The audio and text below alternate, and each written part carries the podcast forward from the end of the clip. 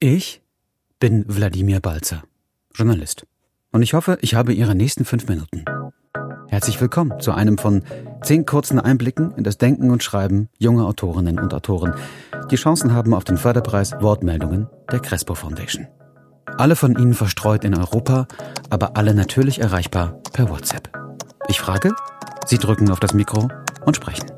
Kurz muss es sein, wie die eingereichten Texte. Wie heißen Sie? Mein Name ist Vivian Polenz. Ich studiere zurzeit Biologie an der FU in Berlin und nebenbei arbeite ich noch als Schauspielerin und gebe Nachhilfe. Wie heißt Ihr Text und worum geht es? Mein Text heißt Sprich Deutsch, wenn du mit mir redest. Und es geht da um meine Mama und, und mich. Ähm, und zwar habe ich diesen Satz sehr oft gesagt, als ich ein Kind war zu meiner Mama, weil ich das Polnische, also ich habe früher fließend Polnisch gesprochen und ich habe irgendwann angefangen, dieses Polnische extrem abzulehnen. Und jetzt, Jahre später, verarbeite ich damit ein bisschen so, warum habe ich das als Kind so getan? Warum habe ich meiner Mama so wehgetan? Warum habe ich Polnisch so angefangen zu hassen? Wie geht der erste Satz? Als ich vier Jahre alt war, strich ich meinen großen Sieg ein. Wie kamen Sie zum Schreiben? Also bevor ich angefangen habe zu schreiben, habe ich eigentlich extrem viel gelesen erstmal. Also als Kind bestimmt so ein bis zwei Bücher pro Tag und also egal wo ich war, ich habe immer gelesen.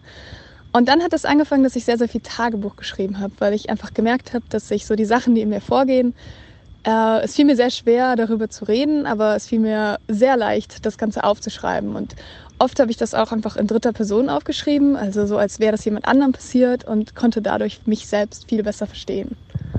Wie haben Sie es geschafft, sich beim Schreiben kurz zu fassen? Hm, also ehrlich gesagt fällt es mir eigentlich immer sehr leicht, mich kurz zu fassen. Also ich mag auch ganz gerne so kurze und einfache Sätze, die irgendwie klar rüberbringen, was man sagen möchte. Ich versuche immer auch Sachen auf eine leichtere Variante. Also ich, ich denke mir einfach, was man nicht einfach rüberbringen kann, das kann man kompliziert auch gar nicht erst versuchen. Also was bringen am irgendwelche großen, hochtrabenden Wörter, wenn am Ende die Idee nicht rübergebracht wird und irgendwie keiner versteht, wovon man redet. Wenn Sie an die Zukunft denken, welches Gefühl befällt Sie da? Ich glaube, wenn ich ganz ehrlich bin, dann habe ich Angst vor der Zukunft. Aber ich kann die meisten Sachen, vor denen ich Angst habe, nicht ändern. Und deswegen rede ich mir immer ein, dass ich eigentlich überhaupt keine Angst habe. Also, dass ich mich eigentlich auf die Zukunft freue. Ähm, aber wenn ich eigentlich weiß, was die Zukunft für uns bereithält, ich meine, ich studiere Biologie und ich, oh, es, es, es, kann, es wird noch so, es gibt so viele Probleme, vor denen die Welt gerade steht, dass, dass mir das eigentlich extrem viel Angst macht. Wer hat Macht über Ihre Zukunft? Die Frage finde ich richtig schwer zu beantworten. Ich ich schwanke immer zwischen zwei Extremen. Und zwar einmal denke ich, niemand außer mir selbst hat Macht über meine Zukunft und ich bin voll dafür verantwortlich, was ich aus meinem Leben mache. Und dann wiederum denke ich mir, das Leben ist so komplex und wir sind alle als Menschen so von so vielen äußeren Faktoren verantwortlich, dass du eigentlich gar nichts in der Hand haben kannst. Also ich weiß es nicht. Es, es schwankt immer zwischen zwei Extremen.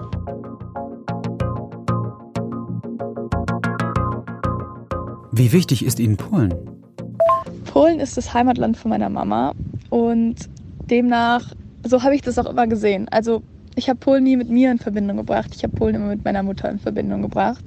Demnach war Polen mir nicht so wichtig. Aber ich merke jetzt, wo Polen, in Polen verändert sich gerade sehr viel, in meinen Augen nicht unbedingt zum Guten. Und ich merke, dass mich das schon auch krass beschäftigt und mehr trifft als vielleicht andere Leute in meiner Umgebung. Und ich denke, dass das schon viel auch mit meinen Wurzeln dahingehend zu tun hat. Demnach wird mir Polen immer wichtiger, würde ich sagen. Wie gut ist dir Polnisch?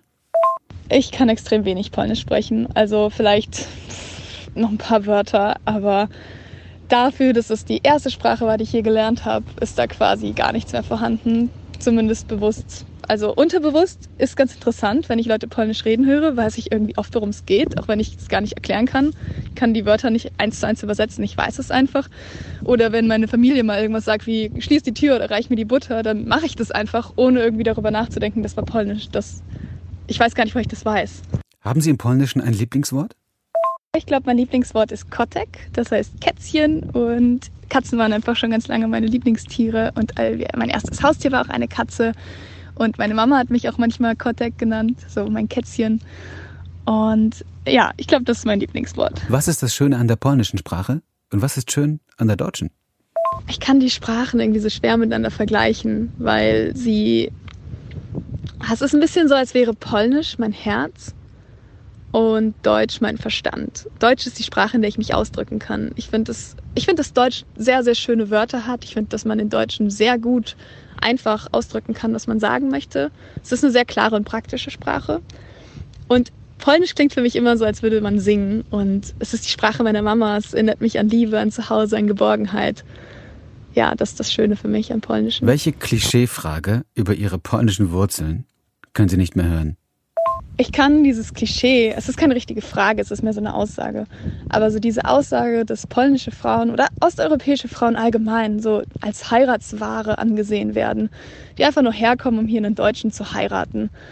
Und ja, das kann ich irgendwie nicht mehr hören. Das kommt zum Teil auch aus meiner eigenen Familie und das verletzt mich irgendwie total, weil ich mir denke, das ist so respektlos gegenüber meiner Mutter und auch gegenüber meinem Vater ja irgendwie. Ähm, ja, das kann ich einfach nicht mehr hören.